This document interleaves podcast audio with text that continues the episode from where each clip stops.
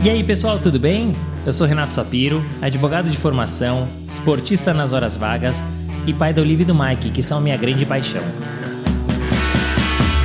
Sou sócio fundador da Sapiro, uma consultoria boutique de RH especializada em escritórios de pequeno e médio porte.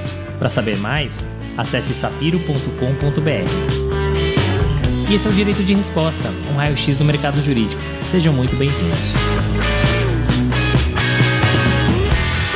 Esse é um podcast leve e informal, onde falaremos com os principais personagens desse meio sobre carreiras, tendências e curiosidades. E esse é um podcast quinzenal, então já sabe, temos um encontro marcado segunda sim, segunda não.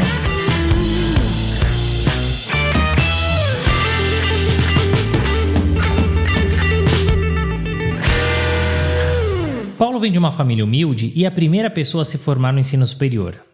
Paulo é natural de Maringá, mas pertence ao mundo, graças ao seu esforço e dedicação. Estudou e trabalhou em São Paulo, Brasília, nos Estados Unidos e na Europa. Trabalhou no Brasil e no exterior, na iniciativa pública e privada. Paulo abriu portas, criou oportunidades. E tudo isso foi possível porque a educação transforma. Aproveite esse episódio e inspire-se. Paulo é formado e doutor pela USP e possui um mestrado em análise econômica do direito em conjunto pelas universidades de Manchester e Hamburgo. Paulo teve a oportunidade de atuar por escritórios referências no Brasil e no exterior, e pelo governo, na Secretaria de Direito Econômico do Ministério da Justiça. E atualmente Paulo é sócio da área concorrencial e de comércio internacional no Trent Rossi Watanabe. Mas melhor que ouvir de mim, vamos ouvir dele. Senhoras e senhores, estamos hoje com Paulo Casa Grande. Olha, já está muito tempo para a gente marcar e gravar esse bate-papo. Uma honra uma alegria te receber. Eu sei que você tem muita história legal para contar, é o que os nossos ouvintes mais gostam. E episódio de número 90. Estamos quase no número 100, estamos chegando, estamos perto. Então, olha, muito obrigado, Paulo. Prazer enorme te receber aqui no Direito de Resposta. Renato, prazer é todo meu. Eu que agradeço o convite de ter a oportunidade de compartilhar um pouco da minha experiência profissional contigo e com os ouvintes, né? Uma audiência que é cada vez maior, crescente, mais relevante, só se, só se fala nesse podcast. Então, estou muito contente de estar aqui, de ter sido convidado por ti e espero trazer coisas interessantes para os ouvintes, para, enfim, ajudar todo mundo. Acho que eu até já te comentei que se na minha época de faculdade, de início de carreira, houvesse um recurso como esse, de profissionais, poxa, líderes na, nas áreas, comentando sobre coisas que fizeram certo, coisas que fizeram errado, nossa, isso aqui vale ouro. Então, estou muito contente de um pouquinho poder ajudar aqui no seu programa. Não, muito obrigado. E digo mesmo, na minha época de faculdade, talvez se eu tivesse um guia, poxa, ia ajudar bastante, né? A gente aqui no Direito de Resposta, você conhece, além de convidado, você é ouvinte assíduo, é, a gente começa com aquela pergunta clássica de planejamento de carreira. E a sua carreira ela é muito bem estruturada. Desde cedo, desde o estágio, você atua na área concorrencial. Você passou por alguns escritórios e por longos períodos. Essa trajetória ela foi planejada? Caso contrário, quais eram seus outros objetivos? Acho que depende um pouco do que você se entende por planejada. Se você dissesse assim, poxa, Paulo, você lá na adolescência ou no começo da faculdade, você imaginava que seria sócio de um grande escritório, de um dos principais escritórios do país? A resposta é não. Né? Não, não almejava isso por vários motivos. É, primeiro, eu nem sabia se eu gostaria de fazer direito. Na minha família, não havia nenhum advogado. Né? Na verdade, eu sou, da minha família, acho que a primeira pessoa que teve curso superior. Então, não tinha nenhuma referência próxima de um advogado em que eu pudesse almejar e me, e, e me vislumbrar ali como, poxa, é isso que eu quero para minha carreira. Não, não, não, não tinha essa esse planejamento. Agora, se você entende por planejamento, poxa, Paulo, você buscou se dedicar para ser um bom profissional, reconhecido na sua área que você atua, isso sim, isso sempre houve movimentos. A vida não tem mapa. Né? A gente não, não consegue planejar as coisas, a gente consegue fazer o que de melhor a gente tem condições de fazer com as oportunidades que se apresentam de acordo com os nossos desejos e, e anseios e as nossas habilidades. É, a vida é, é, isso. Então, nesse sentido, sim, foi planejada. Eu sempre busquei fazer o melhor, sempre busquei ter a melhor formação, sempre busquei aproveitar ao máximo as oportunidades, me esforçar ao máximo, e eu acho que é, isso se reflete na minha carreira. Então, nesse misto de teve planejamento ou não teve planejamento? Acho que teve bastante planejamento, sim, mas nunca me imaginei na, na adolescência ou no início da faculdade que eu seria sócio de um grande escritório de advocacia. Acho que nesse, nesse sentido não houve, não. É, e é muito interessante sua resposta. Eu adoro essa pergunta, porque é uma pergunta que tem em todos os episódios. Então a gente ouve a resposta sobre o mesmo tema de convidados e são respostas diversas. E essa resposta, confesso que não me lembro em 90 episódios, não me lembro de uma resposta como a sua, o que é muito curioso e interessante, né? Porque você traz uh, um conceito de planejamento que eu acho que faz todo sentido e que não significa necessariamente que você vai se organizar passo a passo. No final, você se organizou para fazer o melhor possível. O que é o melhor possível? Você se imaginava lá atrás? Não, né? Mas você chegou olhando para trás. É aquele discurso famoso do Steve Jobs, né? Do Connected Dots. Então você conectou os pontos olhando para trás, né? Você conseguiu o que você queria, mas com um conceito diferente de planejamento. Então eu gostei muito. Mas me gera uma curiosidade, porque você falou, olha, eu sou a primeira pessoa da minha família que tem curso superior, não tinha nenhum advogado na família. Por que direito? Vamos lá. Eu acho que aí entra um pouco do planejamento numa etapa muito muito inicial da minha vida. Eu tinha 12 para 13 anos, eu morava em Maringá, eu sou de Maringá, nascido e criado em Maringá, no norte do Paraná. Eu pus na cabeça que eu ia fazer faculdade fora de Maringá, fora da minha cidade acho que vários aspectos aí. Essa, essa reflexão veio numa tarde calorenta em que eu morava numa casa de 60 metros quadrados, de madeira, super simples, com minha mãe e quatro irmãos, e eu disse, vou fazer faculdade fora de Maringá. Primeiro fazer faculdade. Família super simples, como eu te disse, meus avós eram lavradores, minha mãe era eletrotécnica, servidora da, da Universidade Estadual de Maringá, no departamento de física, vida super simples, então fazer faculdade talvez não fosse tão tão absurdo assim, porque afinal de contas eu convivia num ambiente universitário, como eu vivia na universidade. Minha mãe trabalhava na universidade, no departamento de física. Eu estudava, na verdade, numa escola pública estadual dentro do campus da universidade, no Centro de Aplicação Pedagógica da Universidade Estadual de Maringá. Então, o fazer faculdade talvez não fosse um, um desejo, um almejo tão absurdo assim, mas fora de Maringá era meio absurdo eu considerar isso. E isso porque eu sempre fui bom aluno sempre fui bom sempre fui dedicado, sempre gostei de estudar, sempre tive boas notas. Então eu falei, poxa, eu não caibo aqui. Eu não caibo em Maringá, eu quero fazer uma faculdade fora, o que quer que eu faça. Então eu pus isso na cabeça. Mas como? Aí, um, dois anos depois, último ano do ensino fundamental, surgiu uma oportunidade de eu fazer um concurso na melhor escola de Maringá, na melhor escola privada de Maringá, um concurso organizado pelo Rotary local, em que o prêmio era uma bolsa de estudos para estudar nesse colégio, que era um colégio que mais aprovava no vestibular, era puxa, super disputado. Eu falei, essa é a minha oportunidade. E fui estudar. E aí eu estudava 8, 10 horas por dia, matava a aula na escola, avisei meus professores, olha, eu já passei de ano, no terceiro trimestre, já tenho nota para todo, eu vou matar a aula para estudar. Matava a aula, ficava na biblioteca da Universidade de Maringá, tinha uma biblioteca grande, ficava lá estudando, estudando, estudando para o concurso. Eu tinha lá a lista de matérias que cairiam nesse concurso estudava, estudava ferrenhamente. Fiz o concurso, centenas de alunos, né, das várias escolas públicas de Maringá, eram alunos de oitavo ano, que daí poderiam disputar essa bolsa, e ganhei. Ganhei, fiquei em primeiro lugar, ganhei a bolsa. E era uma bolsa que não era uma bolsa para os três anos do ensino médio, era uma bolsa para o primeiro ano, condicionada a sua renovação por performance. Falei, bem, tem que continuar estudando. Então, continuei estudando, e nos três anos em que eu fui aluno lá da escola, eu fui, pelos três anos, o melhor aluno do colégio de todas as turmas.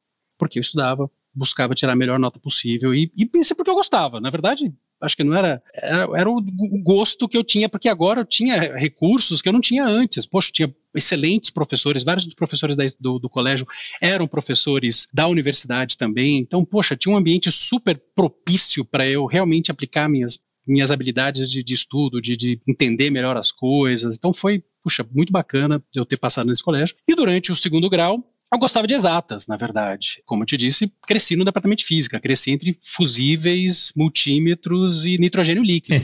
os colegas da minha mãe de trabalho eram professores de física, então, e minha mãe montava os laboratórios é, para os alunos fazerem os experimentos, alunos não só do departamento de física, mas dos departamentos correlatos, de engenharia, para fazerem as experiências durante as aulas práticas. Eu cresci nesse ambiente, então eu via e eu gostava realmente de exatas. Eu, eu, eu realmente tinha uma boa habilidade em exatas. Mas comecei a gostar muito de humanas, de literatura, de português, sempre escrevia bem. Tive um professor que me influenciou bastante, que era um professor de literatura, que havia se formado em direito, que, poxa, me orientou em várias coisas. Conversei com muitas pessoas. Uh, por meio da minha mãe, tive contato com uma professora do departamento de direito da Universidade de Maringá, conversei com ela, e aí comecei a ver que conflitos humanos e instituições sociais podiam ser mais complicadas que o movimento de átomos, matéria e energia no espaço. e eu falei, poxa, eu acho que é isso aqui que eu quero fazer. e fui e decidi fazer direito. Decidi fazer direito. Bem, fazer onde? Ainda tinha meu desejo de fazer fora de Maringá. Então prestei Universidade Estadual de Maringá, passei no vestibular de inverno, passei em primeiro lugar geral, dentre todos os, os, os candidatos e matérias e cursos. Foi, puxa, até é, surpreendente. E depois prestei também para. Só podia fazer faculdade pública, não tinha, como, enfim, minha família é super simples, não tinha condições alguma de pagar uma faculdade privada. Então, prestei também Federal do Paraná, ah, em Curitiba, e prestei ah, a USP. Passei nas duas, passei na USP, passei na Federal do Paraná. Eu falei, bem, se é para eu me lascar fora de Maringá, né, fora da minha casa, na, da minha família, eu já vou logo para São Paulo e vou para lá. Então, acho que o direito entrou um pouco nesse sentido, assim, de, de influências, conversas, embora não tenha referência nenhum familiar, mesmo amigos próximos, assim, que, tem, que fossem advogados, advogados, juízes, enfim, alguém da carreira jurídica, eu acho que eu passei a gostar da matéria, de ser uma coisa de ciências humanas aplicada, embora eu acho que depois na carreira eu acabei de alguma maneira me aproximando também de exatas, porque eu acabei fazendo direito econômico, em que é uma área em que a gente né, usa muito economia, que é uma ciência humana, mas em que o componente né, de, de, de, análise quantitativa é bastante significativo. Poxa, que interessante como você chegou no direito e, e todo o esforço e dedicação e seu planejamento, né? Então, quer dizer, você planejou lá de trás, porque você falou, eu tenho essa oportunidade, como é que eu vou fazer para abraçar, né? Essas são as ferramentas que eu tenho. E você foi galgando degrau a degrau. Você fala de surpresa, né? Ao ficar em primeiro lugar no vestibular, do que você está me relatando aqui, zero surpresa, porque você vinha se dedicando muito, desde sempre, especialmente do primeiro colegial, na virada da antiga oitava série, primeiro colegial, muito, né?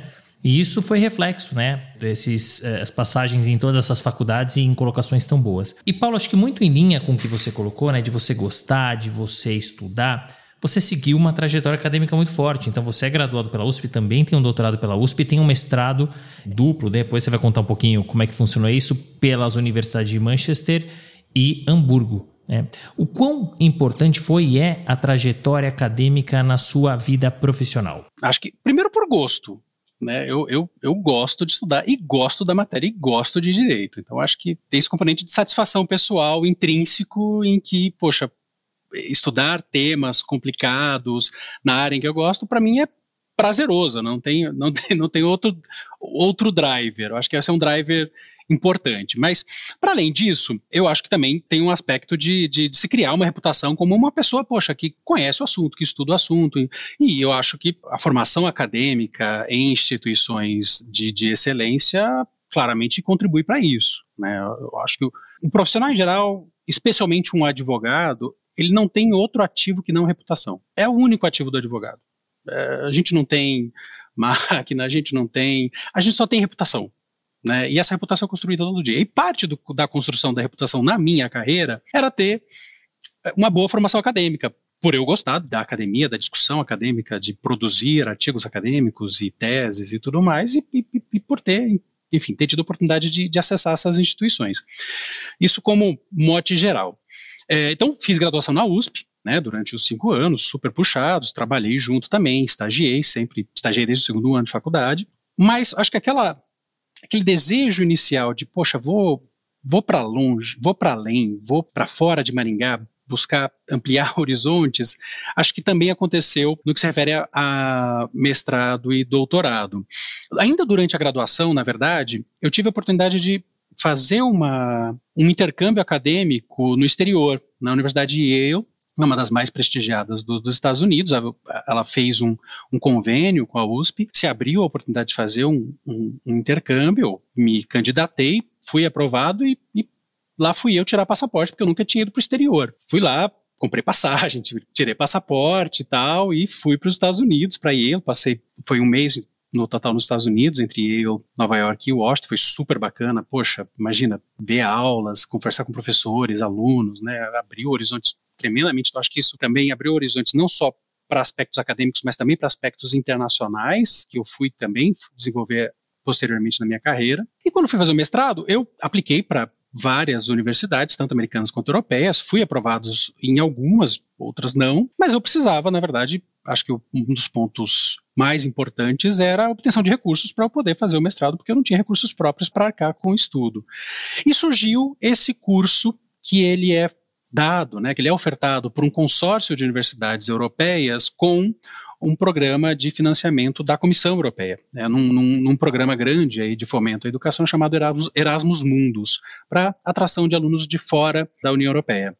Então, consegui ser aprovado, consegui a bolsa integral, na verdade, não só para o pagamento da, né, do tuition fee, mas também para estadia, para moradia, então, poxa, uma coisa super bacana.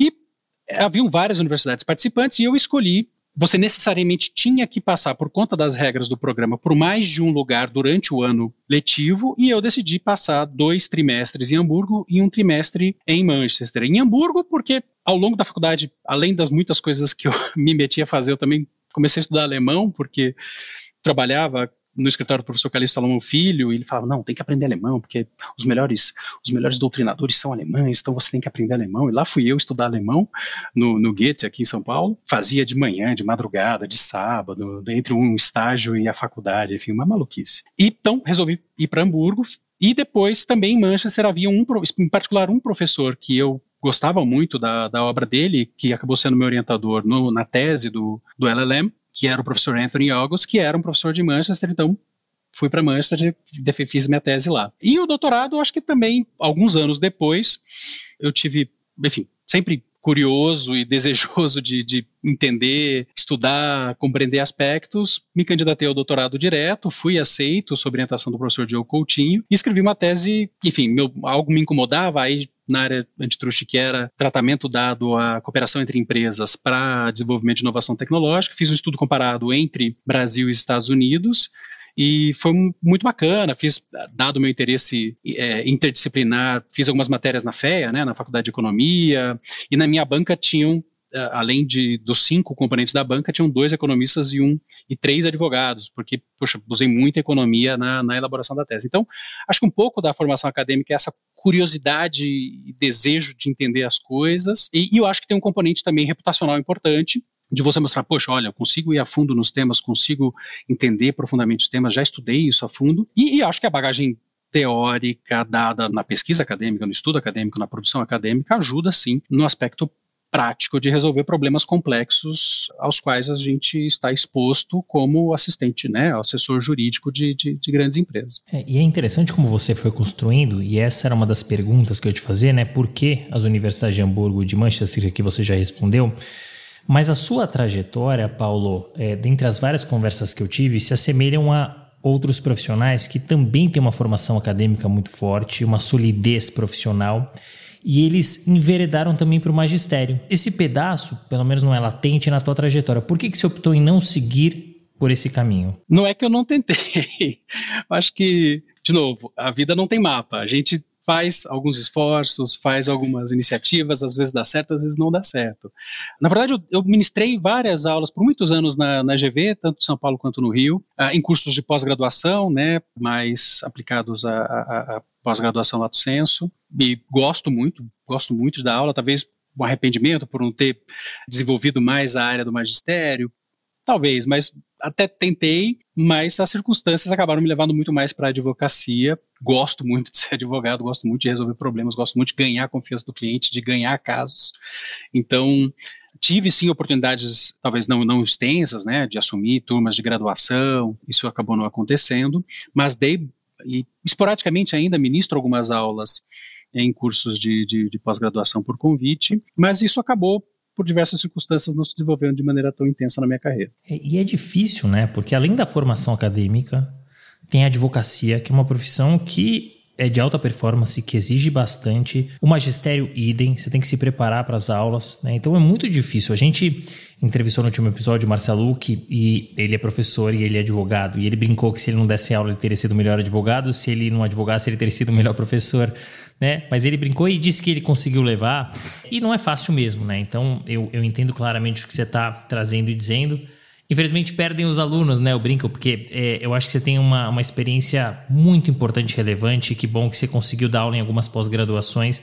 Quem sabe mais para frente? A gente vai falar de futuro, né, Paulo? Mas quem sabe mais para frente? É, é, talvez mais para frente. Mas de alguma maneira eu acho que no exercício da advocacia tem um componente docente de formação de profissionais, que é uma coisa que eu gosto muito de fazer. Passei por várias organizações, por vários escritórios, até também no governo.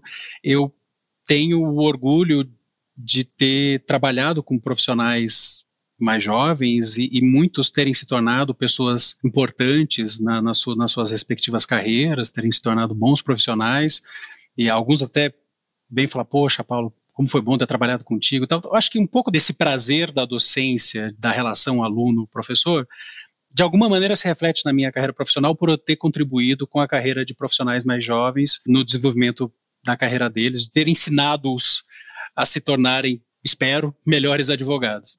E aí é na veia, né? Porque você acaba participando literalmente da formação desse profissional. E não tem melhor métrica do que essa, né? De você acompanhar o profissional crescendo, aquele profissional que você ensinou, que você acompanhou, que você geriu. Isso é muito legal.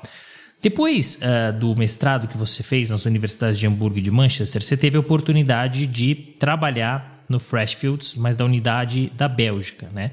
Como é que foi essa experiência, Paulo? E o que, que muda em comparação aos escritórios brasileiros? Por ser brasileiro, você sentiu algum tipo de preconceito? Rapaz, acho que a primeira coisa a se destacar da minha experiência do Freshwoods foi o pavor de passar a trabalhar num escritório como aquele. Porque era tido e ainda é uma tremenda referência global em, na área de direito da concorrência, era considerado o melhor time de antitruste do planeta. Eu, caipira, desajeitado, de repente vou trabalhar em Bruxelas no Freshfoods a primeira sensação era pavor. O pavor se iniciou nas entrevistas, depois da entrevista eu tinha certeza que eu não tinha sido admitido para vaga, é, acabei sendo. E antes de começar, eu lembro, acho que eu cheguei alguns dias antes de, de começar o trabalho lá, né, aquele estabelecimento na cidade, e eu tremia de medo, assim, isso aqui vai dar errado, eu, eu não vou ter condições de atender as expectativas desses caras que são altíssimas. Então, acho que esse é o primeiro, o primeiro sentimento. O que, que a gente faz nessas horas? Trabalha. Trabalha, se dedica. Você está alguns quilômetros atrás dos seus outros colegas de trabalho, por definição. Isso é um fato objetivo. O que, que você faz? Você trabalha mais. Você trabalha mais, você se esforça mais, você se dedica mais, você está trabalhando numa jurisdição estrangeira, numa língua que não é a sua, numa área que você não domina totalmente. Então, o que, que você faz? Você compensa com muito esforço e muito trabalho. Então, trabalhei muito, aprendi horrores. Eu costumo dizer embora já trabalhe, né, já, já atuava como estagiário, advogado júnior há bastante tempo, acho que foi uma ducha, um banho de advocacia, no sentido de eu ter me, realmente me tornado advogado durante esse período super intenso de, de, de, trabalho no Freshfields, pelo nível de serviço, pelo nível da advocacia, pela complexidade dos casos, pelo time, pelas discussões que haviam para definição de estratégias dos casos. Tive a sorte de pegar casos muito interessantes. Por exemplo, trabalhei num caso em que a gente foi contratado pelo governo da Irlanda para tentar bloquear uma operação entre duas empresas aéreas que eram as duas principais empresas aéreas que serviam a Irlanda, que é uma ilha que depende de conectividade aérea para se eh, ligar ao restante da Europa. Era uma fusão grande entre a Ryanair, uma empresa low cost, e a Aer Lingus, que era a antiga empresa estatal. A Aer Lingus abriu capital, a Ryanair fez uma oferta pública hostil para comprar a Aer Lingus. E o governo da Irlanda não tinha outra maneira de se opor senão como um peticionário perante a Comissão Europeia e contratou o Freshfields para fazer essa oposição. E eu tive a oportunidade de trabalhar nesse caso, que até hoje, quando se pegam, e o caso foi efetivamente bloqueado pela Comissão Europeia. Então a gente foi bem sucedido em conseguir bloquear e demonstrar para a Comissão Europeia de que aquela operação não poderia ser aprovada. É, junto com, com, os meus, obviamente eu era advogado júnior, né, enfim, tinha o sócio, o Alan Ryan, Gavin Bushel, que aliás hoje é meu colega via parceria estratégica do Trent com o Baker no, no escritório de Bruxelas. Então, assim, é, foi um caso super interessante. Trabalhei intensamente varava noites para a gente conseguir analisar rota a rota desde a Irlanda, qual que era a concorrência entre as duas, demonstrar para a comissão que seria extremamente danoso para a economia irlandesa a fusão das duas empresas e a operação efetivamente foi bloqueada. Então, acho que a experiência foi de muita dedicação, muito trabalho. Tive preconceito por ser brasileiro? Olha, não senti. Não, não que eu tenha sentido alguma coisa. Eu me esforcei muito, acho que as pessoas também foram muito generosas comigo, e eu acho que eu consegui, de alguma maneira, atender expectativas, tanto que eu tive uma oferta para ficar um pouco mais trabalhando na, na equipe, e durante esse período acabou surgindo a oferta para eu ir para o governo federal, para trabalhar no Ministério da Justiça, então essa, eu acabei não aceitando a oferta de permanecer mais tempo no Fresh Foods em Bruxelas, mas então, acho, não acho que tenha sido preconceito, não. Eu me dediquei bastante. Eu sei que eu me dediquei bastante para tentar compensar, certamente, o aspecto objetivo de eu estar atrás dos meus colegas de trabalho. E é legal ouvir a tua narrativa, porque acho que a primeira coisa que você traz é a tal da síndrome do impostor. Poxa, o que, que eu estou fazendo aqui? Por que, que me contrataram? Vai dar errado. E você já traz a solução. Vamos embora, vamos trabalhar, vamos se dedicar. E naturalmente os europeus, é, poxa, se tem um europeu no escritório europeu, ele está na frente. Ele está mais acostumado, mais adaptado. O que, que você faz para suprir ou para superar? Se dedica, trabalha mais, né? Então você traz aqui algumas coisas que são muito interessantes e que a gente sabe que o profissional, especialmente o profissional do direito, vive muito, né? Então serve de exemplo e serve de inspiração. E aí tem uma coisa que é muito interessante. Você falou, né, da experiência num caso que você trabalhou no escritório europeu. Quando você voltou para o Brasil, que, que você aprendeu lá que você colocou em prática aqui? Bem, acho que essa mudança foi uma mudança, na verdade, muito drástica, porque eu saí de Bruxelas e fui para Brasília trabalhar no Ministério da Justiça. Organizações completamente distintas. Um escritório global em Bruxelas e eu fui para o governo federal, no prédio, no, no, no é, icônico prédio do Ministério da Justiça, trabalhar como coordenador de investigação de cartéis e licitações dentro do governo federal, que é uma máquina completamente diferente. Então, é difícil traçar paralelos imediatos do que do aprendizado no Freshfields para com o aprendizado para trabalhar no governo federal nessa sucessão de, de trabalhos, né? E que foi muito peculiar, porque quando eu estava no Freshfields e recebi o convite para trabalhar no governo federal, eu fiquei com muita dúvida, porque, poxa, eu estou aqui, estou bem, estou ganhando bem, por que eu vou trabalhar para em Brasília, né? Sempre achei que um dia eu ia parar no governo. Então, era uma coisa também que eu achava que seria muito bacana fazer. Tinha uma dúvida enorme. Aí eu fui falar com meu chefe no Freshwoods, que era o Alan Ryan, um irlandês.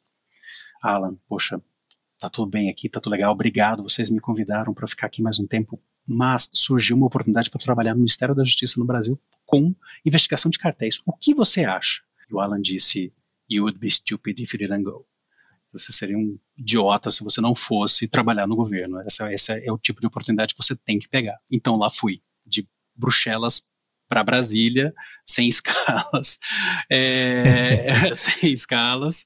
Lá fui eu morar em Brasília, trabalhar no governo federal. E então acho, ainda que sejam organizações muito distintas, claro que tem coisas que você aprende, até porque uma das dos meus trabalhos dentro do Ministério da Justiça era ser liaison officer, ou seja, um ponto de contato da OCDE, da Organização para a Cooperação e Desenvolvimento Econômico, que tinha um programa para capacitar países latino-americanos, e naquele exercício era o Brasil e o Chile, capacitar autoridades antitruste de países latino-americanos para fazer melhores investigações na área de cartéis e licitações, fazer um enforcement do direito da concorrência na área de combate a cartéis e licitações. Então, eu fui para o governo também para ajudar esse convênio dar certo, né, para a gente poder incorporar o máximo possível das melhores práticas da OCDE, para receber as missões da OCDE, interação da, do, dos, dos, técnicos da OCDE com outros órgãos do governo brasileiro.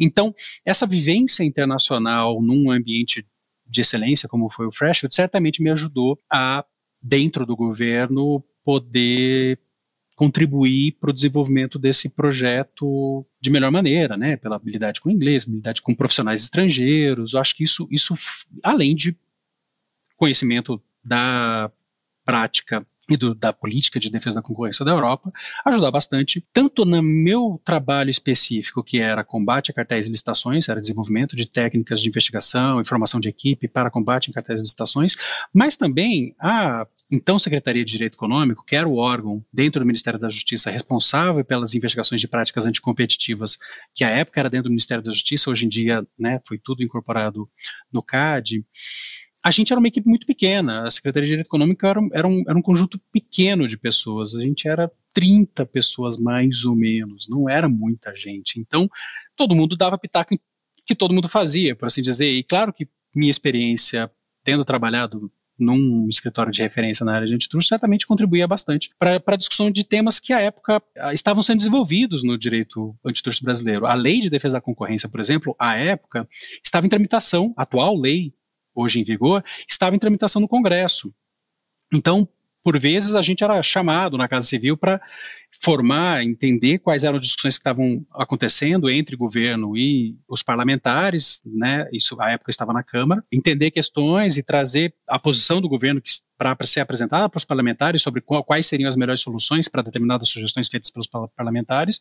E essa experiência internacional certamente ajudava a gente a trazer, olha, poxa, entendemos essa essa proposta do, do parlamentar, mas o governo entende com base em tal e tal experiência internacional, com base em tal e tal estudo da, da OCDE, da International Competition Network ou de, de outros fóruns, de que a melhor solução não seria essa. O governo entende que a discussão tanto na Fazenda, com Justiça, e mesmo com o CAD, qual seria a melhor posição para ser apresentada para os parlamentares nesse processo de discussão do, do projeto de lei e de outros, de outros temas. Uma coisa que eu acho que que se aprende no governo, e eu acho que é uma das principais coisas que eu que aprendi nos dois anos que eu estive lá, é que a gente aprende a apanhar. A gente não sabe de onde vem o soco. Acho que na iniciativa privada, a gente trabalha bastante, a gente apanha bastante no sentido, poxa, de pressões, de demandas, de clientes, de contrapartes. No governo você não sabe de onde vem o soco. Vem de todos os lados. Vem do próprio governo, vem de outros órgãos, vem do Ministério Público, vem...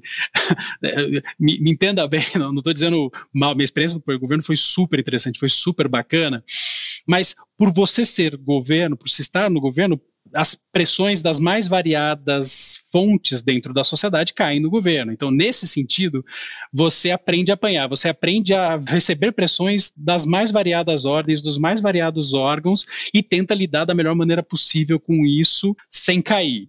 Então, nesse sentido, você aprende a trabalhar e é difícil você ter uma experiência semelhante na iniciativa privada, por mais é, complexa e demandante que seja. Eu acho que no governo, né, por definição, a, as pressões vêm de, de lados muito distintos. E de fato, assim, uma mudança e tanto, né? Porque você vinha de um Levi Salomão, escritório boutique.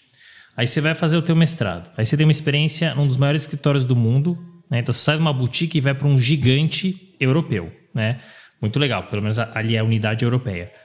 E aí, de repente, você vem para o órgão público, né? Que se você tivesse aqui no Brasil, do privado para o público, já seria uma mudança e tanto. De fora para cá, nossa, imagino então o quanto que você não deve ter sofrido ali no começo para se adaptar. Mas aí tem o grande ganho, né? E eu concordo com o teu gestor, né? Era uma baita oportunidade, você tinha que viver aquilo. Então, minha primeira pergunta para você é assim: como surgiu esse convite? E a segunda delas, né, você já falou um pouquinho de o que, que você teve de ganho. Mas a voltar para o setor privado, o quanto essa experiência no setor público te agregou e te ajudou? O convite foi de uma colega de Levi Salomão, da Ana Paula Martinez. Nós tínhamos carreiras meio paralelas no, no, no escritório. Quando a gente saiu para a ela foi para os Estados Unidos, eu fui para a Europa. E depois do, dos respectivos LLMs, os dois se encontraram em Bruxelas. Eu trabalhando no, no Freshfields e ela estava trabalhando no Cleary, né, um outro escritório global também super super reconhecido. E ela teve a oportunidade de, de ir para o governo,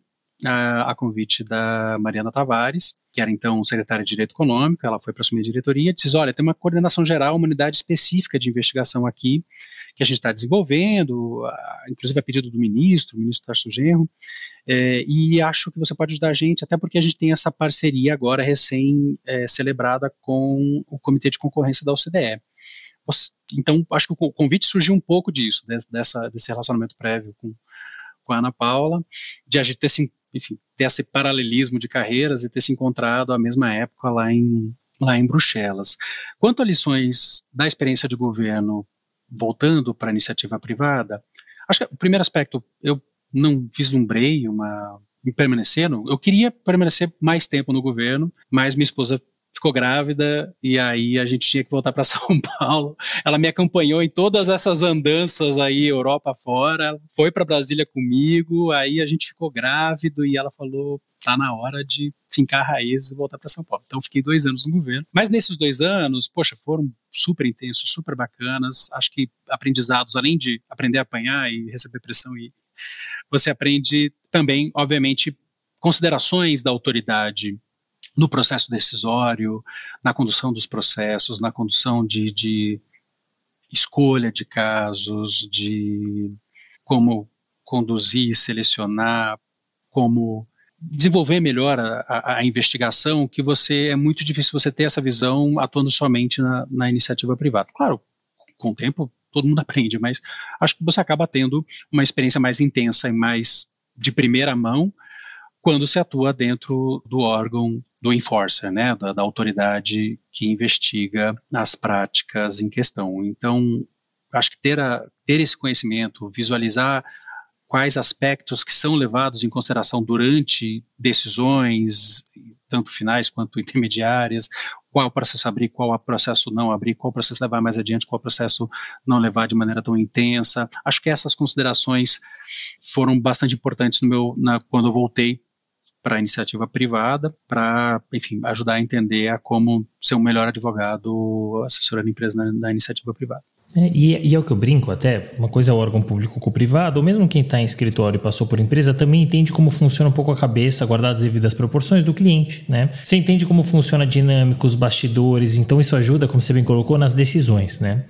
Você conhece a Sapiro? Nós somos uma empresa focada no mercado jurídico especialmente em escritórios de advocacia de pequeno e médio porte, e que tem dois pilares: recrutamento e consultoria.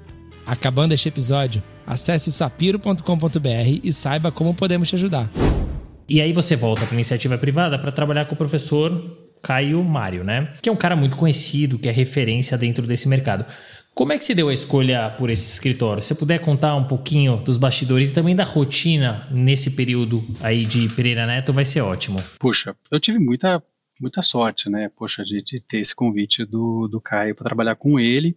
É, bem, quando te comentei, fiquei grávido, tinha que voltar para São Paulo. Isso foi 2009, então pós quebra do Lehman Brothers, crise econômica, era uma situação meio complicada sair do governo na época, mas eu não tinha opção é, por questões familiares, então eu voltei para São Paulo, conversei com alguns escritórios e acabei optando por trabalhar com o Caio. Primeiro, poxa, era um escritório em desenvolvimento, né, ainda pequeno, mas com demandas crescentes na área de direito da concorrência, com clientes muito interessantes, que estava passando por um processo de crescimento, né, e trabalhar com o Caio, poxa, tremendo profissional, super de novo, meu lado nerd, meu lado acadêmico também fala nessa hora, poxa, trabalhar com alguém com essas credenciais, com essa reputação, enfim, certamente foi algo muito importante na minha decisão. Acho que tanto o desafio de uma prática nova em desenvolvimento, acho que tinha esse componente de desafio, e também de trabalhar com, com o Caio. E foi uma,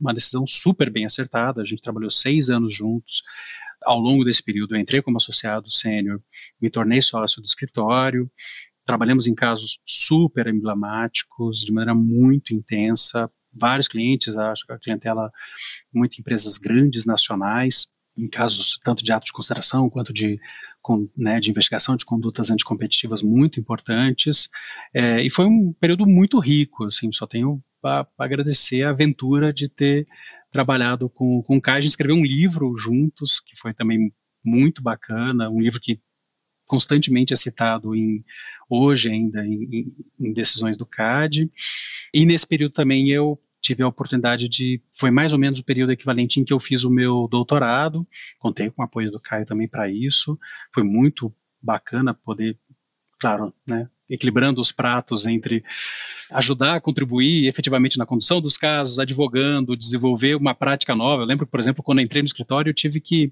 ajudar a construir o site do escritório, porque ainda não estava não totalmente definido o site do escritório, e a gente já estava em, em, contato, por exemplo, com, com eh, clientes estrangeiros, colegas estrangeiros, o escritório mal tinha site. Então, eu, eu lembro que eu estava com minha esposa quase tendo minha primeira filha e fechando o site do escritório, o texto do site do escritório. Então, todas essas coisas de escritórios menores, próprio, enfim, mas pelo desafio.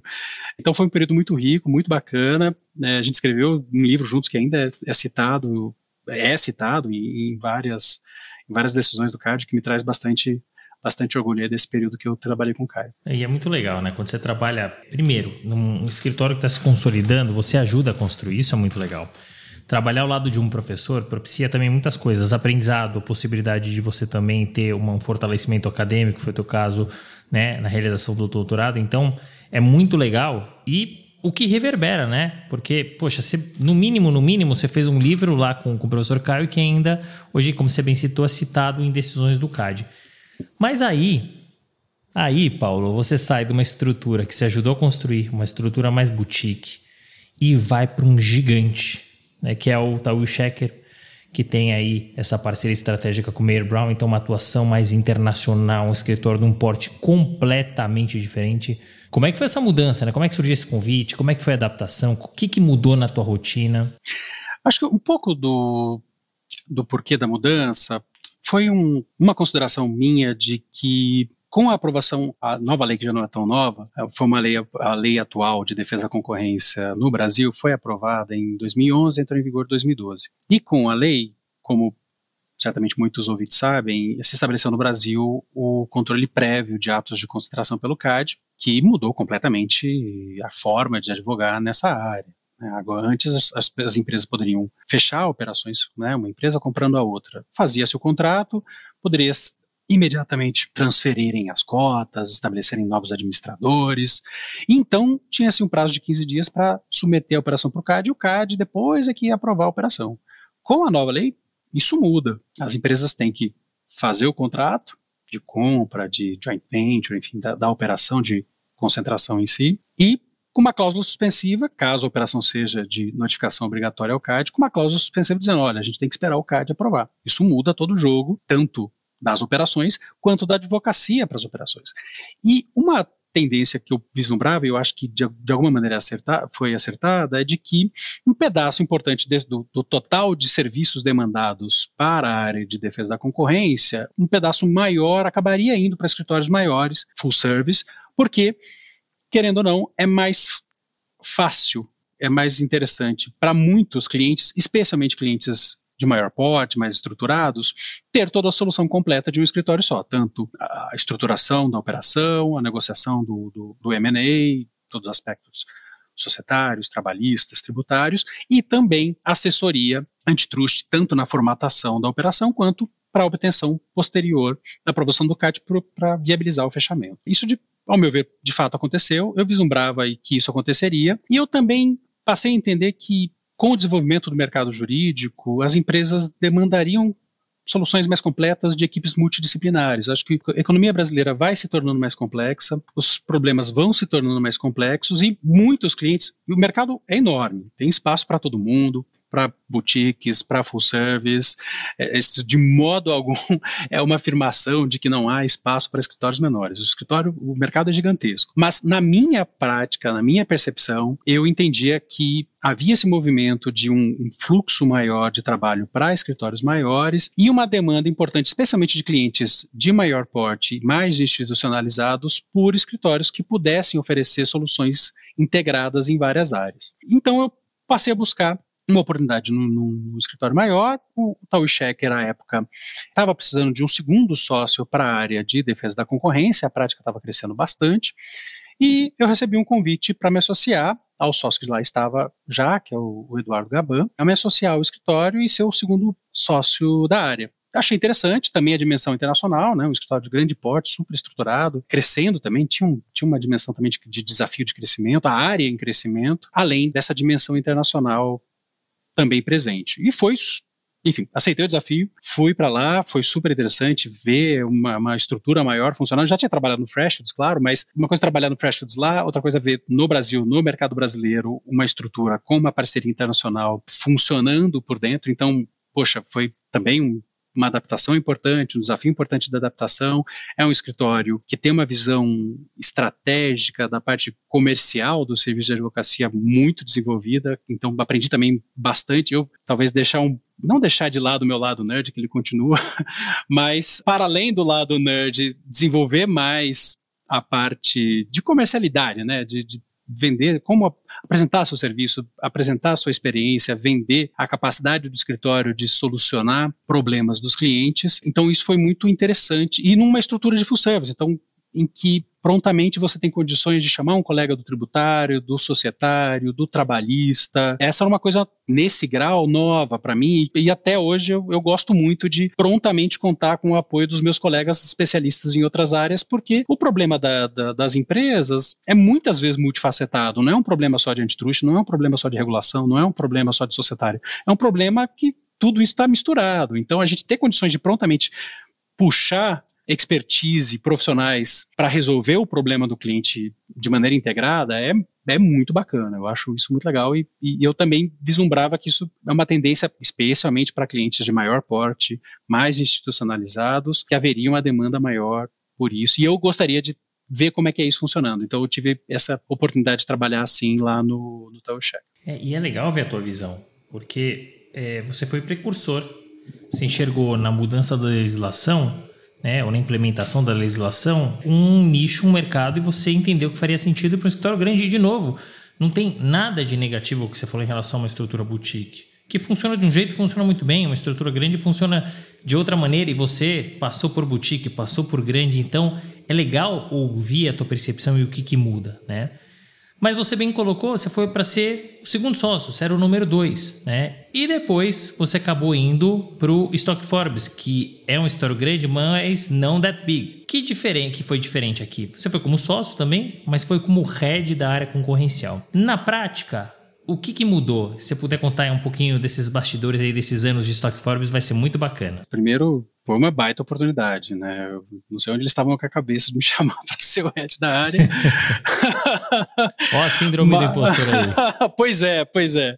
Mas, poxa, foi uma baita oportunidade, eu não podia deixar escapar de poder participar de um escritório que estava crescendo, né? O Stock Forbes é um escritório relativamente novo, né? Ele foi fundado em 2012. Eu entrei no Stock Forbes em 2016, ou seja, quatro anos depois, já era um escritório em franco crescimento, com mais de 100 advogados, com mandatos super interessantes e precisavam de um reforço na área antitruste e eu fui contribuir, eu já conheci alguns sócios, até é, um colega de faculdade também lá, Luiz Felipe, e tive a oportunidade então de, de assumir nessa estrutura em franco desenvolvimento, muito dinâmica, assumir a área de antitruste lá. E, poxa, foi uma experiência tremenda, fiquei três anos e meio, de um escritório que tem uma atividade de M&A muito intensa, uma equipe de M&A extraordinária, então, para mim foi, foi um, uma exposição a questões concorrenciais relacionadas a operações societárias que eu não dificilmente poderia ter em outro lugar. É, a gente tinha as mais variados tipos de operações sendo conduzidas pelo escritório, companhia aberta, companhia fechada, empresa estrangeira comprando brasileira, empresa brasileira comprando estrangeira, joint venture, contratos. É, era uma equipe, ainda continua sendo uma equipe de referência né, na, na área de, de M&A. E eu tive a oportunidade, então, de ter acesso a isso, de ajudar a estruturar operações, desenvolver estratégias, participar da negociação dos contratos, uma coisa que, que eu nunca tinha tido de maneira tão intensa assim. Foi muito bacana, muito bacana. Também ser líder eu acho que aí é uma outra escala, porque daí você não tem. E ser líder sozinho. Né, não tinha um outro sócio para a área, por mais que, obviamente, você conta com o apoio dos outros sócios na condução dos casos, na discussão de aspectos, na sua área de expertise, eu era a pessoa mais sênior presente no escritório. Então, eu não tinha um sounding board pelo menos com o mesmo tempo de, de, de experiência, né, de estrada, para discutir certos aspectos. Acho que 95% das vezes eu, graças a Deus, tinha uma boa ideia do que se fazer. Tinha uns 5% ali que se eu tivesse uma segunda opinião, alguém do lado para me ajudar, poxa, seria sensacional. Não tinha, então eu tive que realmente fazer o melhor julgamento possível e conduzir os casos, decidir e orientar os clientes e acho que deu tudo certo, mas foi, foi, foi claramente um desafio, especialmente no contexto de um escritório já de uma boa escala, crescendo, se desenvolvendo de, de maneira muito intensa e com essa atividade frenética na área de M&A. E é até legal a gente fazer os comparativos, que a gente está chegando no final da parte carreira, a gente vai falar um pouquinho do teu escritório atual, Trent Rossi Watanabe, mas você passa por estruturas consolidadas, estruturas em crescimento, estruturas gigantes eh, com atuação internacional, fora do Brasil e aqui no Brasil, e aí você vai para um Stock Forbes, que tinha quatro anos à época, né? Mas como você bem colocou, estava em franca expansão. Essa área de concorrencial, quando você chegou lá, já era uma área consolidada? Quanto que você conseguiu colocar a sua cara no negócio, digamos assim, na área? Ela estava em desenvolvimento, havia já uma equipe, eu tanto que eu fui eu não levei uma equipe comigo, fui sozinho, já vi uma equipe, já vinham associados. Então ela já existia, né? Não, não era definitivamente não era uma área que eu tive que começar do zero, já havia, trouxe alguns casos e alguns clientes comigo, então já havia alguma coisa, mas tive que, obviamente, de ajudar a desenvolver a área, contratar pessoas, tentar atrair clientes, expandir o reconhecimento do escritório, da equipe do escritório, em rankings, em, enfim, em outras em eventos e assim por diante, atender bem os clientes, né, eu acho que é o mais importante, e aí acho que a minha cara talvez ter esse, esse background acadêmico forte, mas associar isso a um escritório com uma atividade de M&A muito frenética, tentei da melhor maneira possível juntar as duas coisas, forte embasamento acadêmico, experiência prática, experiência prévia no governo, a um escritório na Faria Lima, com uma atividade intensa na parte transacional. Né? E, e, acho que minha contribuição foi juntar as duas coisas né, e apresentar isso da melhor maneira para os clientes, buscando melhorar a cada ano a reputação do escritório na área. E aí, pouco tempo depois, né, em janeiro de 2020, você ficou três anos e tanto lá no Stock Forbes, veio um convite, convite do Trent Ross Watanabe. Janeiro de 2020, tudo muito bem, tudo muito bom. Março, fecha tudo. Pandemia. Não bastasse a mudança de escritório e adaptação, não bastasse pandemia, aí Paulo e equipe decidem juntar né, ou criar uma área de concorrencial com Comex. Né? E os escritórios têm área concorrencial e área de Comex, mas não são áreas juntas. Então eu queria saber o porquê que você decidiu, ou por que vocês decidiram fazer essa grande área, o que, que tem de estratégia por trás. E mais do que isso, Paulo, pensando na área concorrencial, como é que você enxerga no futuro a área concorrencial barra Comex dentro do Trent e perante o mercado? Nossa, uma pergunta extensa. Uma, uma, um pedaço por vez. Como se diz no Nordeste, vamos por parcela. Acho que primeiro a mudança. Estava tudo bem no, no estoque, estava tudo bacana. Como é de conhecimento é, do mercado, o, o, o Trent tem uma longa tradição na área de defesa da concorrência, é um dos primeiros escritórios full service a ter uma área de defesa da concorrência super estruturada em São Paulo e em Brasília. No final do ano de 2019, a equipe se mudou de escritório, saiu boa parte da equipe do escritório e eles precisavam, mas muitos clientes ficaram, muitos casos ficaram, até por conta da parceria estratégica com Baker McKenzie, muitos clientes que são atendidos pelo Baker, em conjunto com o Trent, ficaram, permaneceram e precisavam de atendimento imediato. Então, havia um desafio de prontamente a gente ter condições de, de atender o acervo de casos de clientes que, que aqui permaneceram. Eu vim com parte da minha equipe para o Trent em janeiro de 2020, imediatamente para, enfim, ajudar nessa reconstrução da área, né? Quer dizer, a área já existia e precisava agora ser reformatada por conta da mudança de equipe. É, e um baita desafio, porque a gente precisa, de alguma maneira, manter a reputação, manter o nível de serviço, manter o atendimento aos clientes, mostrar que não há solução de continuidade no, no atendimento dos casos. Então, um desafio muito grande de assumir num, num escritório, poxa, de referência no país, um dos escritórios mais antigos do país, 60 anos de história, 60 anos de parceria com o Baker McKenzie, que é uma das maiores redes da advocacia do planeta, super de ponta. Então, era um desafio que eu não podia deixar de atender. Fiquei muito feliz quando recebi o convite. Por outro lado, sabia que seria muito complicado por conta de todas essas características. Assumi. Vi com parte da minha equipe, a gente começou a conduzir as coisas, isso em janeiro, e em março veio a pandemia. Então, mal tive tempo de esquentar na cadeira, tive que esquentar a cadeira de casa, porque todo mundo teve que ir para cada um para sua casa e a gente tinha que refazer a prática nesse contexto super desafiador. Foi muito complicado, foi muito, muito difícil. Passamos por momentos bastante difíceis, porque, enfim, como fazer promoção de uma nova equipe num escritório tradicional, sendo que cada um estava na sua casa por Zoom. Muito difícil, muito difícil. Mas o escritório, poxa, é muito sólido, contei com o apoio de todo o corpo de sócios, é, da direção do escritório, ne, também nesse contexto aí de bastante dificuldade.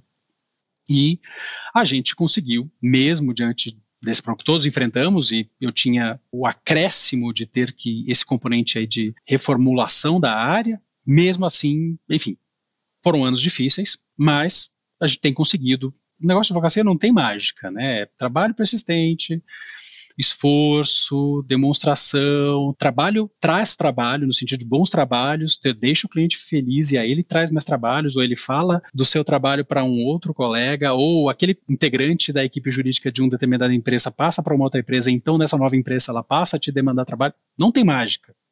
Não tem atalho. Muito trabalho, muito esforço, muita dedicação. Não, não tem solução mágica em que você imediatamente passa a vender e os clientes ficam encantados e passam a te contratar freneticamente. Não, não existe. Então, sim, no contexto de reformulação da área, mais pandemia, obviamente foi muito complicado, mas com a reputação do cliente, com o apoio dos sócios, com o apoio da direção do escritório, a gente tem conseguido, sim, atrair novos clientes, conseguido manter os clientes felizes, trazer novas demandas e conseguido ampliar a área. E nesse contexto de ampliação, mais recentemente, a gente é, sentiu que havia necessidade de complementar a área com a área de defesa comercial, porque são áreas muito que têm muita muita sinergia entre si, são áreas distintas, mas que têm muita sinergia entre si. São áreas, ambas as áreas usam de maneira muito intensa a economia, conhecimento econômico, análise quantitativa nas suas respectivos tipos de processos, envolvem análise de mercados, envolvem a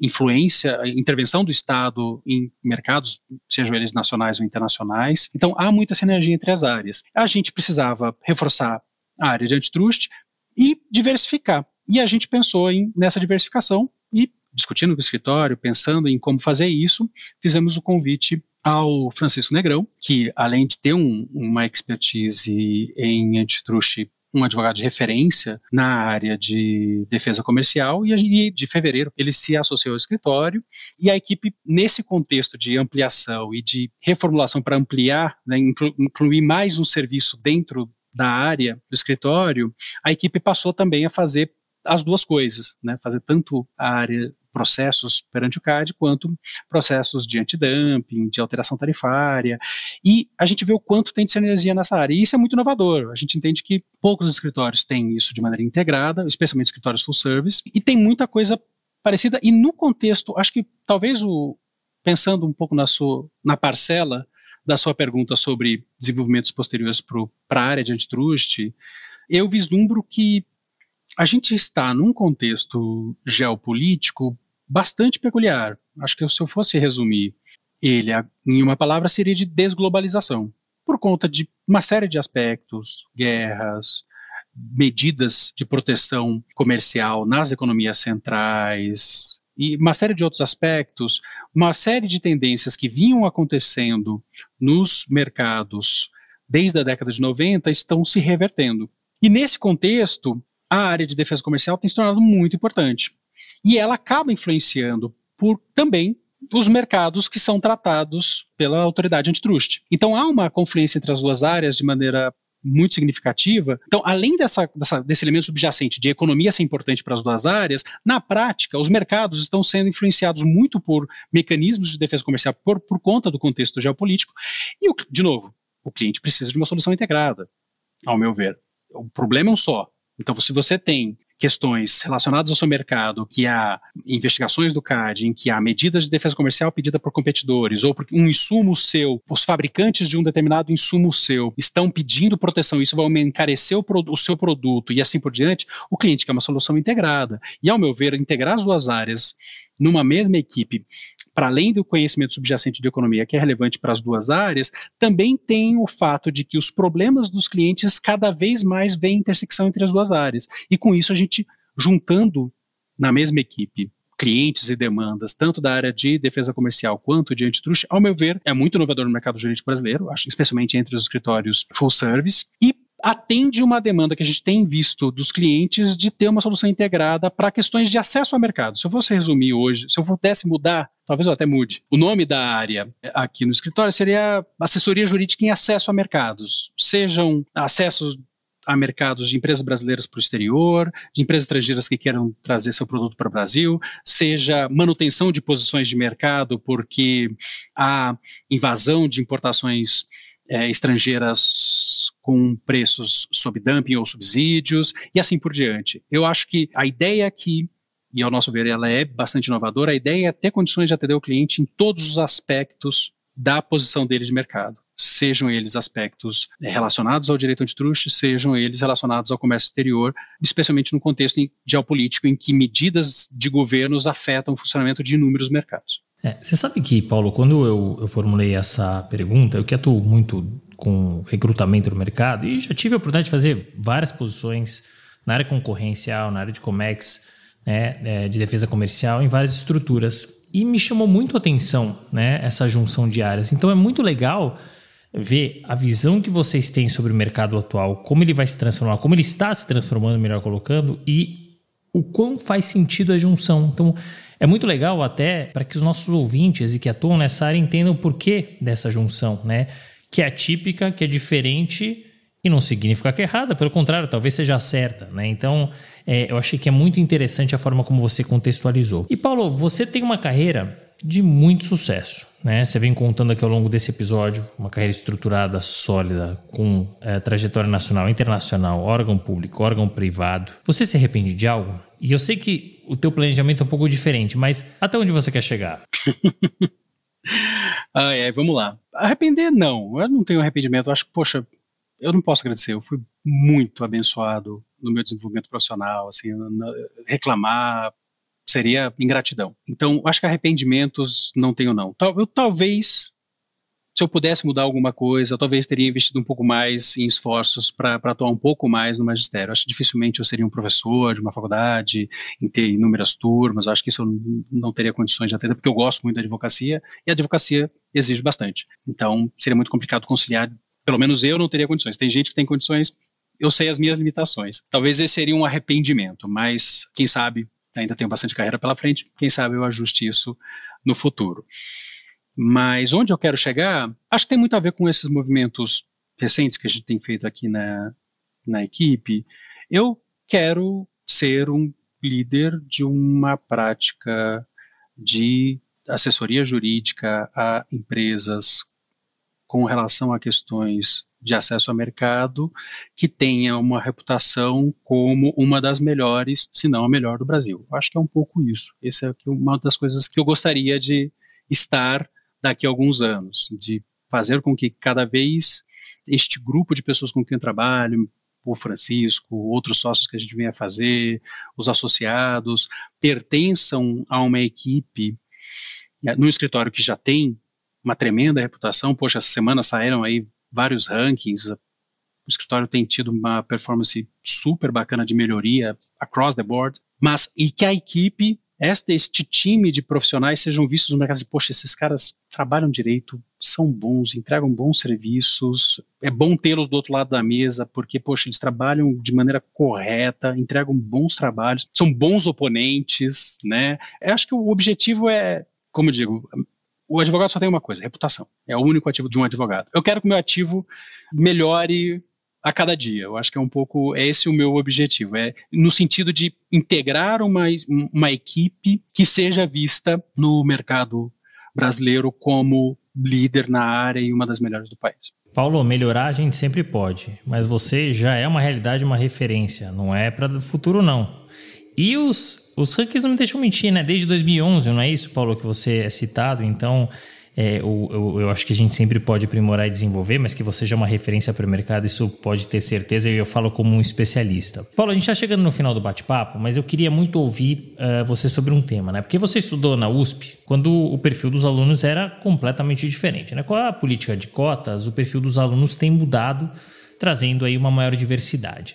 Você já percebe uma mudança ou um impacto no mercado em razão dessa política? E sendo mentor de alguns desses alunos, que dificuldades você percebe que eles têm para se adaptar à universidade e ao mercado? Que dicas que você pode trazer sobre esse tema para os nossos ouvintes? Eu acho que, e aí cito um pouco o podcast do professor Floriano, né, que foi diretor da, da faculdade e apresentou de maneira muito bonita o orgulho dele em contribuir para que essa política de cotas fosse bem sucedida no contexto da USP de integrar efetivamente os alunos, os novos alunos que entram por meio das cotas, que eles tenham condições de usufruir da universidade, de se desenvolver academicamente na, na, na faculdade, tenham condições de posteriormente se desenvolver profissionalmente depois de formados. Então, eu acho que esse é um, primeiro um desenvolvimento extremamente importante. Pudera eu ter tido, quando eu entrei na faculdade, é, nas condições em que eu entrei, ter tido acesso a bolsas, a apoios para poder ter uma experiência na faculdade um pouco menos penosa em certos aspectos. Foi muito boa, mas em alguns aspectos bastante penosa. Dito isso, eu acho que é um desenvolvimento extremamente importante. Eu vejo com excelentes olhos de que haja oportunidades para que haja maior diversidade no corpo estudantil, no perfil de alunos das faculdades mais reconhecidas, né, das públicas e também as privadas, é, têm emulado essas políticas de cotas de maneira bastante importante. Então, acho que isso é extremamente positivo, importante, que se dê oportunidade para que pessoas de backgrounds distintos possam ter a oportunidade de fazer uma boa faculdade de direito e entrar no mercado profissional. Eu acho que os desafios e as dificuldades desses alunos têm muito a ver com falta de referências. Né? Quando você vê um, um, aluno, eu tive no ano passado, por exemplo, a oportunidade de dar uma aula no, na primeira semana de aula dos calouros da faculdade, da, da USP, eu, eu, junto com colegas de outros escritórios, a gente deu uma aula sobre advocacia. Né? Havia várias aulas no Salão Nobre da faculdade sobre as várias profissões jurídicas, para eles terem uma ideia logo no começo, poxa, o que, que esse diploma vai poder me permitir fazer? E tive a honra de poder falar um pouco sobre a advocacia privada, junto com colegas do Pinheiro Neto e do Machado Melo. E foi ótimo. E, por exemplo, depois da conversa, né, da palestra, da, da aula, veio um aluno e falou, poxa, eu queria entender quanto ganha um advogado num, escritório como o seu, porque assim, eu sou filho de pedreiro, eu não faço ideia de quanto ganha um advogado. Eu queria saber como é que é. Acho que essa falta de referências, que é uma coisa que eu tive também na minha, no meu desenvolvimento profissional, é certamente é um, é um é um problema, porque quando você tem um pai advogado, um avô advogado, um tio advogado, poxa, você mais ou menos sabe um monte de conhecimentos tácitos, não escritos em lugar nenhum, você já, já os tem. Então, quando você vai para o mercado de trabalho, você já sabe uma série de aspectos do que é, como se porta um advogado, um, um, um integrante de alguma outra carreira jurídica. Quando você tem nenhuma dessas referências, é muito difícil. É um pouco do pavor que eu tinha, pensando, para um pouco do pavor que eu tinha quando eu entrei, uh, ia trabalhar no Freshfields, ou, ou, mesmo quando fui trabalhar no governo federal também, eu tive o mesmo pavor. Poxa, o que é trabalhar no governo federal? Não faço ideia. Morri de medo. Acho que esse pavor certamente perpassa alguns desses alunos quando eles vislumbram por exemplo, atuar num escritório de advocacia. Quando eles vêm aqui, mesas bonitas, esse monte de gente toda arrumada, com bons ternos, fala, poxa, eu não pertenço a esse negócio aí. Essa falta de referência eu acho que é um tremendo desafio para esses alunos e faz então, é importante que haja, por parte dos escritórios e dos outros contratantes de desses novos profissionais que vêm, e a gente quer esses profissionais, porque eles trazem perspectivas novas, porque a diversidade é positiva, sim, para os negócios. Então, a gente quer esses profissionais, sim, mas a gente tem que entender que há uma falta de referências. O que a gente faz? A gente, cientes disso, as, as, as organizações, eu acho que nos últimos anos, particularmente os escritórios líderes né, da advocacia aqui de São Paulo, têm adotado medidas muito bacanas, programas muito bacanas de inclusão e diversidade, que elas têm que ser expandidas e, e, e aprimoradas, mas eu acho que os escritórios têm sim adotado medidas concretas para ajudar esse profissional a se integrar ao escritório, porque falta referência. Eu acho que resumiria certamente a uma série de outras dificuldades, a gente sabe. Não tem um inglês tão bom e assim por diante. A gente sabe de tudo isso. Mas eu chamaria atenção para esse aspecto, para a falta de referências próximas, quer no seu, na sua experiência pessoal, familiar, do que é trabalhar no escritório de advocacia. Então, ainda bem que há programas como o seu, há outros programas de mentoria, né? Por exemplo, o CESA, né? Que é uma entidade que, de associação do, dos escritórios de advocacia, tem um programa Incluir Direito, que ajuda alunos negros que entram, têm entrado nas faculdades por meio das cotas, a receber aulas do que é ser advogado. Né, de, de como se portar, aulas, reforço de inglês, mentoria. Eu tive privilégio de ser mentor de uma aluna da USP negra dentro do contexto desse programa. E o que a gente fala, olha, Vou te dar algumas referências.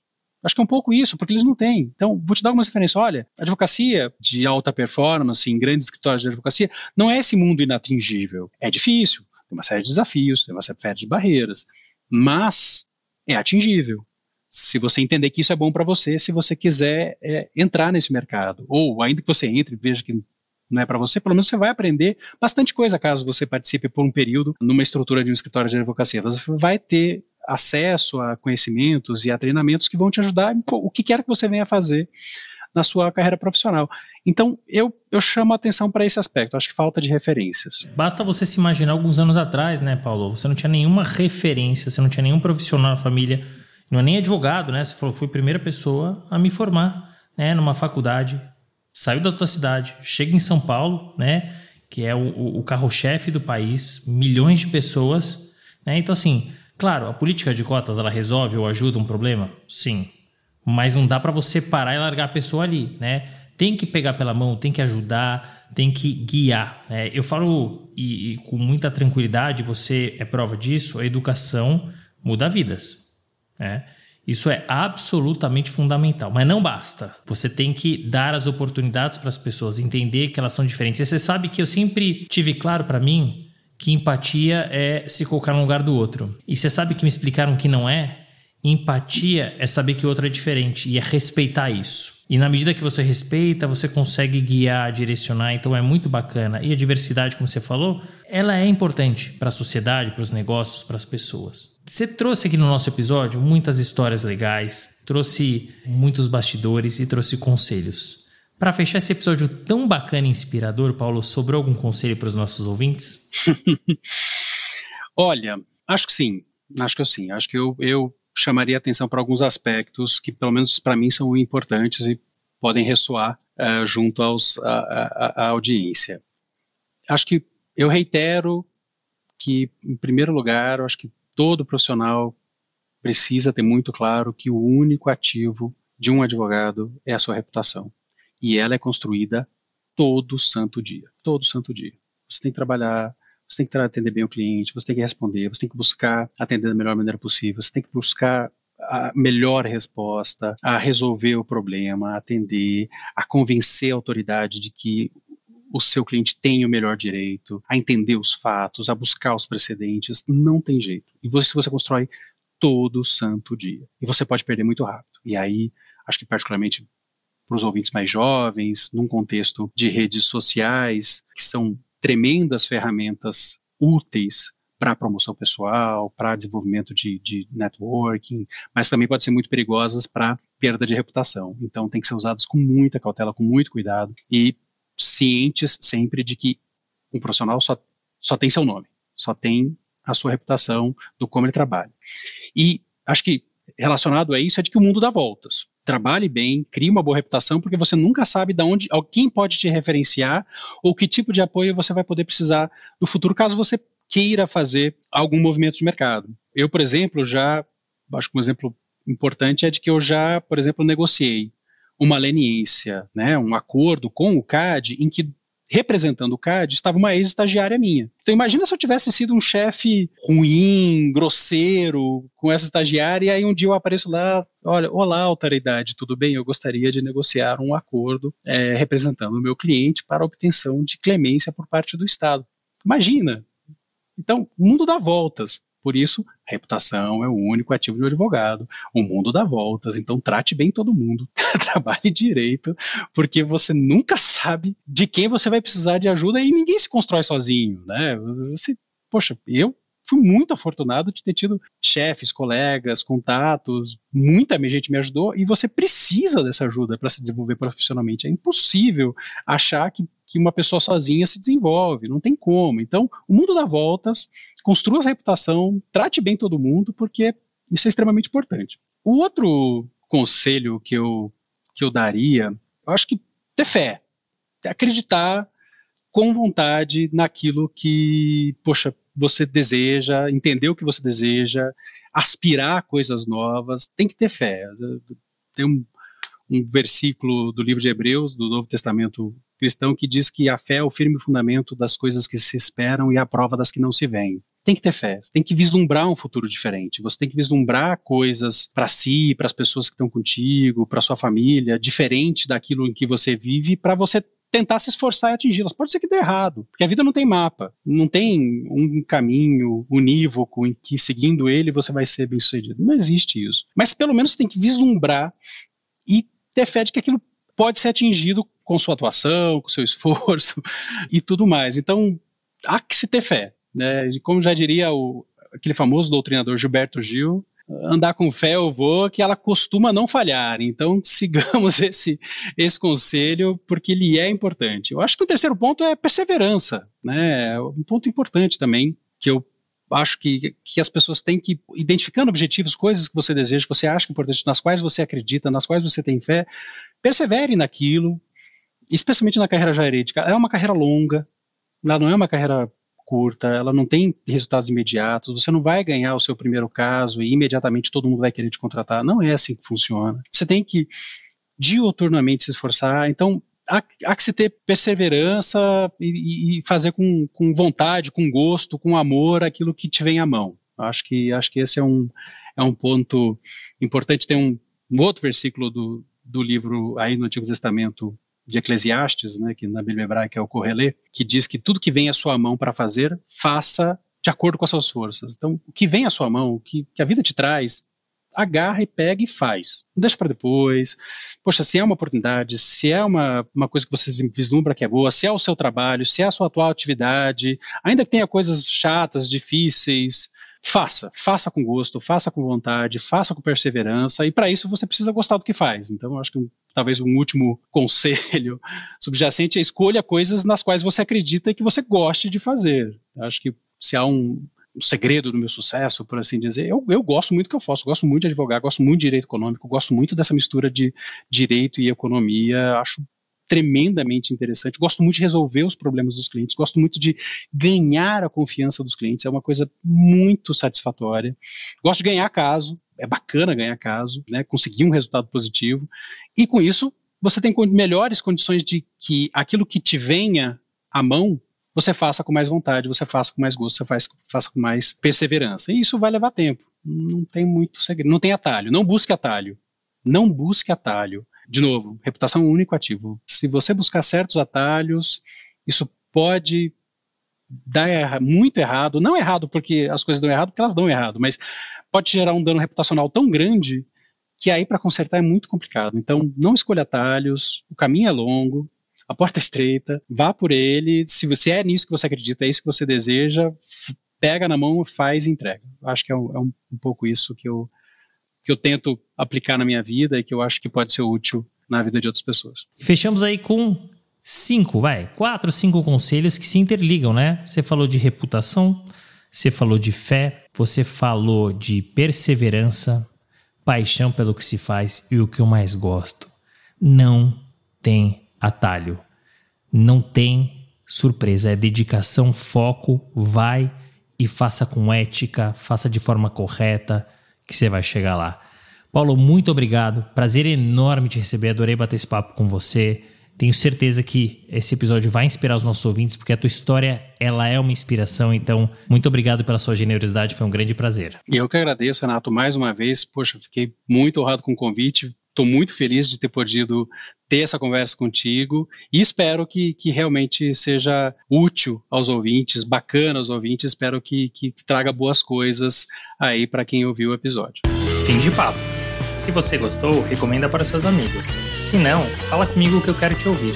Até a próxima.